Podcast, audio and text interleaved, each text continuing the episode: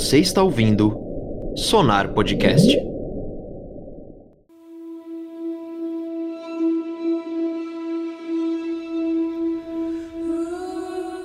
Alô, Sonar Podcast, aqui quem fala é o Júlio, host desse programa aí. Hoje o programa é para inglês ver. Hello, I'm Katya. I'm a teacher, and we're going to talk about another teacher, an octopus, who is also a teacher. Exatamente, galera. Hoje, como vocês estão percebendo aí, vai ser um programa diferente. A gente vai falar de um dos ganhadores do Oscar. Ele ganhou o melhor documentário, que é o documentário My Octopus Teacher. Só que, em comemoração a claro, o Dia das Mães, eu trouxe a minha mãe, que é uma professora de inglês, e o programa hoje vai ser todo em inglês, depois dos recadinhos. Então, assim, vai ser muito legal para você treinar o seu inglês, treinar o seu listening, se você quiser passar para algum amigo que você sabe que ele também tá nesse processo de aprendizagem de inglês, você pode passar para ele. E vamos aí. Mesmo para quem não, não, não entende muito de inglês, eu recomendo ficar, que a gente vai tentar falar numa linguagem tranquila e a gente vai falar de um documentário tranquilo. Não vai ter tantos termos técnicos e vai ser, na verdade, uma grande conversa. Beleza? Vamos pro recadinho que a gente já começa.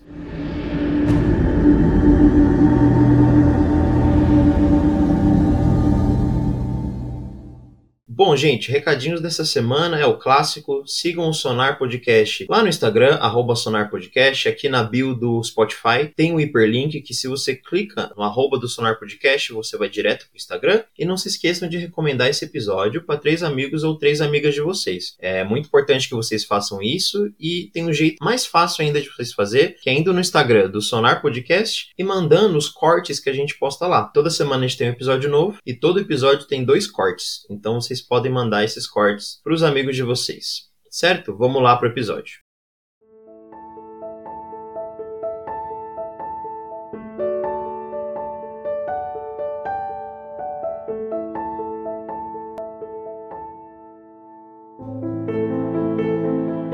All right, mom. So uh, the the documentary is called "The Octopus Teacher."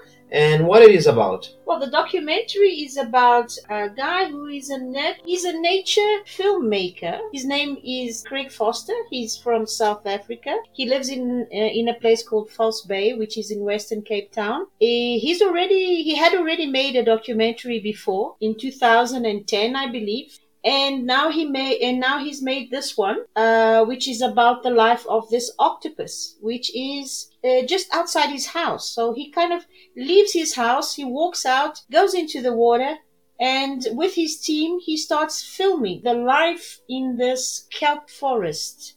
Um, and he comes across this uh, octopus and he starts filming this this this uh, octopus. And he follows the life of this octopus for a year and that's what the documentary is about. Yeah, that's it.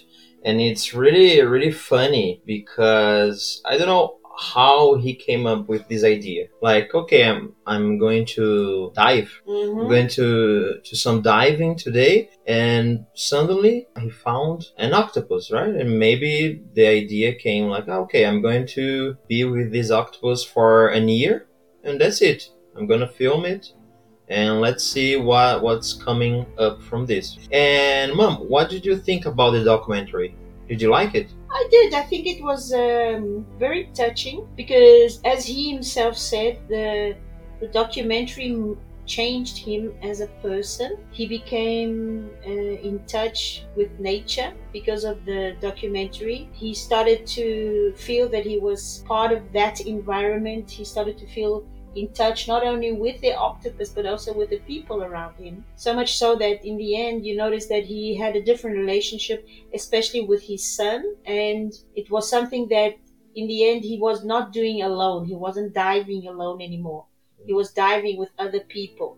So it became something that he did uh, as, as as a community kind of thing, you know. Mm-hmm. So I think that's the message of the whole documentary as well that we are part of the environment, we are part of nature. Um, so that's the that's a powerful message. Mm-hmm.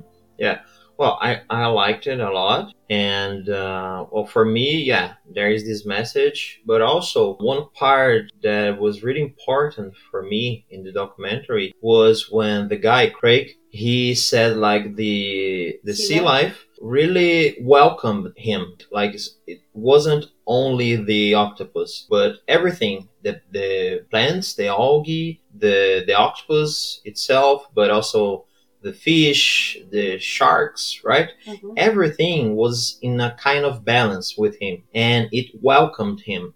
And in that part, I was like, man, that's a great message because when we go, for example, for a new company, a new school, or a new country, we would like to be welcomed also, you know? And he became something like fishman, let's say like that, because of this reception. And it's really important for us who's watching the, the, the documentary, but also for, for example, his son. Like he said in the end of the documentary, he was really enjoying biology and diving, and maybe because his father changed in this whole year with the octopus, right? Mhm. Yeah. Yeah, I think I think it also had a lot to do with him as a as a person. I think if you if you noticed, he didn't go in there with any kind of equipment as such. He didn't Yeah. go scuba diving. Mm-hmm. He went snorkeling, which is very minimalist. You know, you go in there just with the the, The- the, frog legs, the flippers.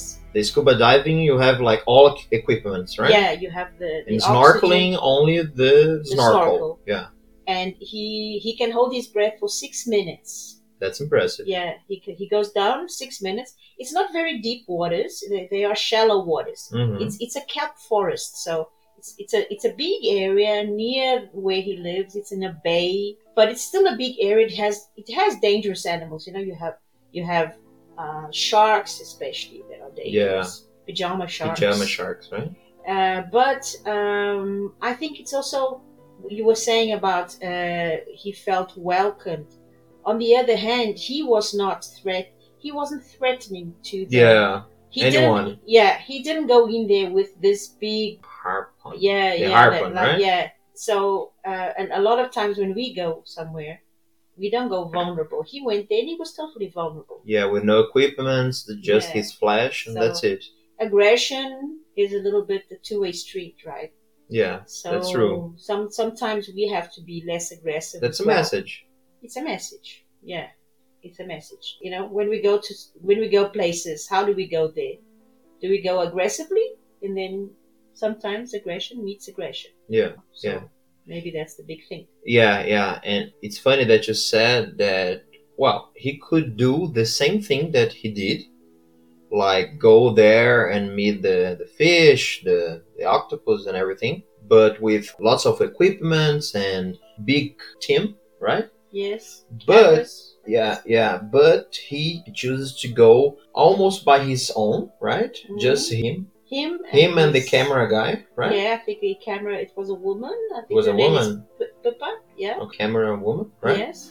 and like it's just like you said he, he went there with open heart right like Mhm. okay i'm not going to threat anyone or anything and i expect the same. And it's funny because when we think about it we go like oh man fish and these sea animals they don't think properly like like us. But they do right especially the octopus I think what we have in the octopus is like he he says in in the documentary, the female she she dies right as soon as Mhm. the the eggs hatch, mm-hmm. uh, she dies. So she genetically she passes on yeah just the genetic coding. So she doesn't pass on any of her survival, the knowledge that she she got in that year. She doesn't pass on to the to the little octopi, you know, for them to survive. But genetically, that octopus is such a clever creature yeah that it has the capacity to learn. You know, so it has that intelligence. You know, it's highly intelligent yeah and it learns from it in its environment. Mhm. So it'll make a mistake once, it'll make the mistake twice, but in the third time it's going to learn. yeah So it's a learning machine.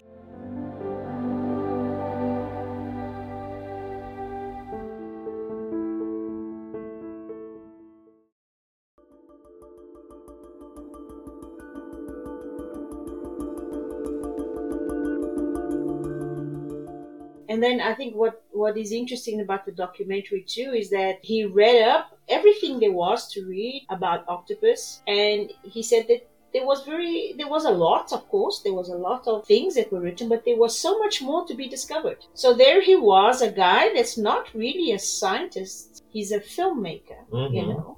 And he in one year he could discover new things.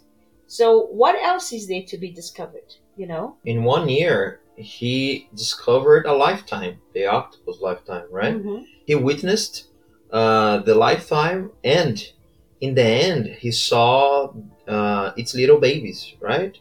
And it was like, like he said in the documentary, right? He said it's almost like that octopus. It's here Mhm. because when the octopus lay the eggs, uh, they they have like what zillion of eggs, but like a few of them survive. And why a few of them? Because just a few of them could get a great part of the genetic part from the mother, I think, in my opinion. And that's why they survived and they will pass on later on their genetic good parts, you know oh, Yeah. to how on how to survive and everything you know Mhm. Yeah, or, or also the, the, the environment is very harsh, and you have a lot of yeah predators for the all the, the eggs. First, you have the predators that eat the eggs, then you have the predators that eat the little octopus, and, and so on. You have predators all along yeah the, the the feeding chain over there under the sea. Yeah. So until they get to, to full adulthood, I mean, you saw how many times that octopus got attacked by sharks. yes Imagine being younger. it's like on the life of nemo hmm right Yes. you have just nemo that survived or another one i can't remember but this kind of documentaries they make me uh, wonder on how hard is to live in the nature right How, how hard nature fights to survive.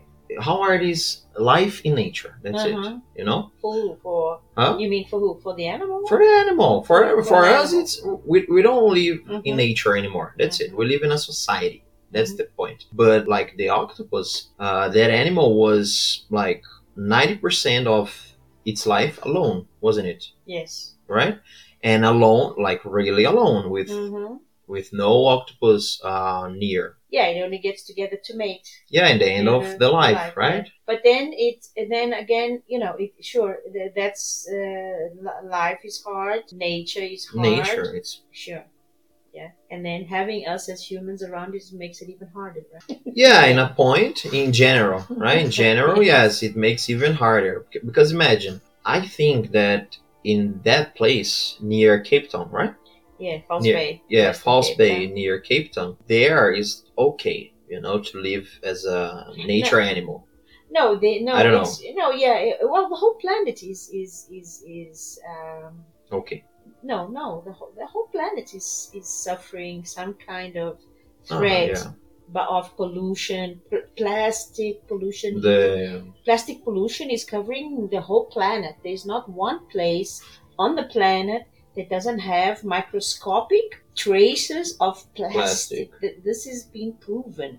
yeah. You know, we, we don't need and the, the and plastic uh, pla- pieces of plastic exist in places like the kelp forest there where this was filmed. Yeah, and you know, it's sure. funny because and the and Craig said in the documentary, everything is a cycle. You know, once that those animals and every animal in the sea they have plastic parts inside of them, we also have them because we eat sea animals Mhm. with fish, with lobster, and, and lots of other animals.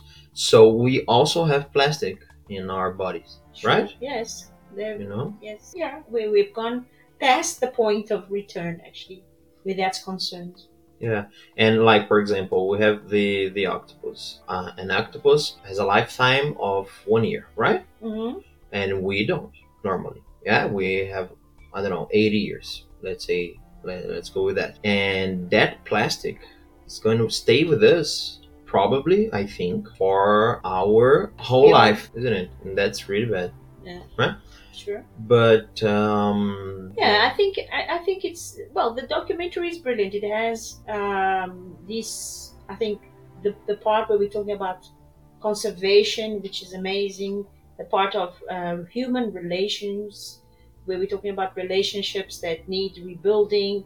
The whole idea of uh, society living in the d- digital world where everybody's connected. uh, and not living, you know, relationships, talking to each other, and going out there and having a swim in the ocean. I think the movie covers a little bit of that as well. You know, uh, you could be seeing a, a father and a son playing video games. No, they're out there swimming. hmm How do you inspire future conservationists? You know, by showing them nature. Yeah. We're always talking to kids about conservation. We're telling kids that they shouldn't, uh, for example, eat meat. you shouldn't use plastic. You shouldn't do this. But nobody actually shows them anything. Yeah. You know, kids stay indoors. You know, maybe a, a better a better thing would be to actually go diving like he did.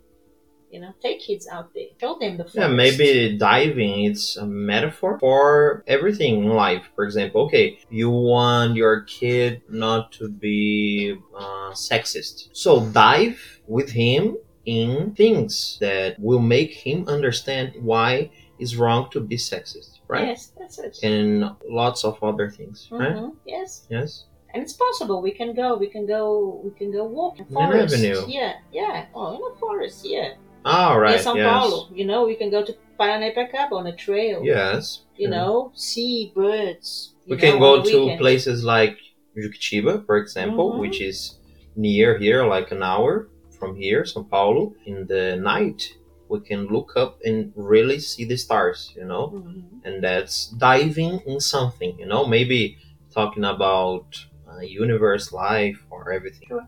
Yeah. Maybe, maybe that's the point of the documentary, right? Yeah. Yeah. Showing instead of just talking about it. Right. But I, I recommend the movie. I think it's really it's amazing. I think very touching. Amazing. I, I hope he makes more documentaries. Mhm. Um, I'm glad he won the, the Oscar. I really thought he would because Really? it's the quality. I, I saw it a, a while back Mm-hmm. and I was really glad that he did.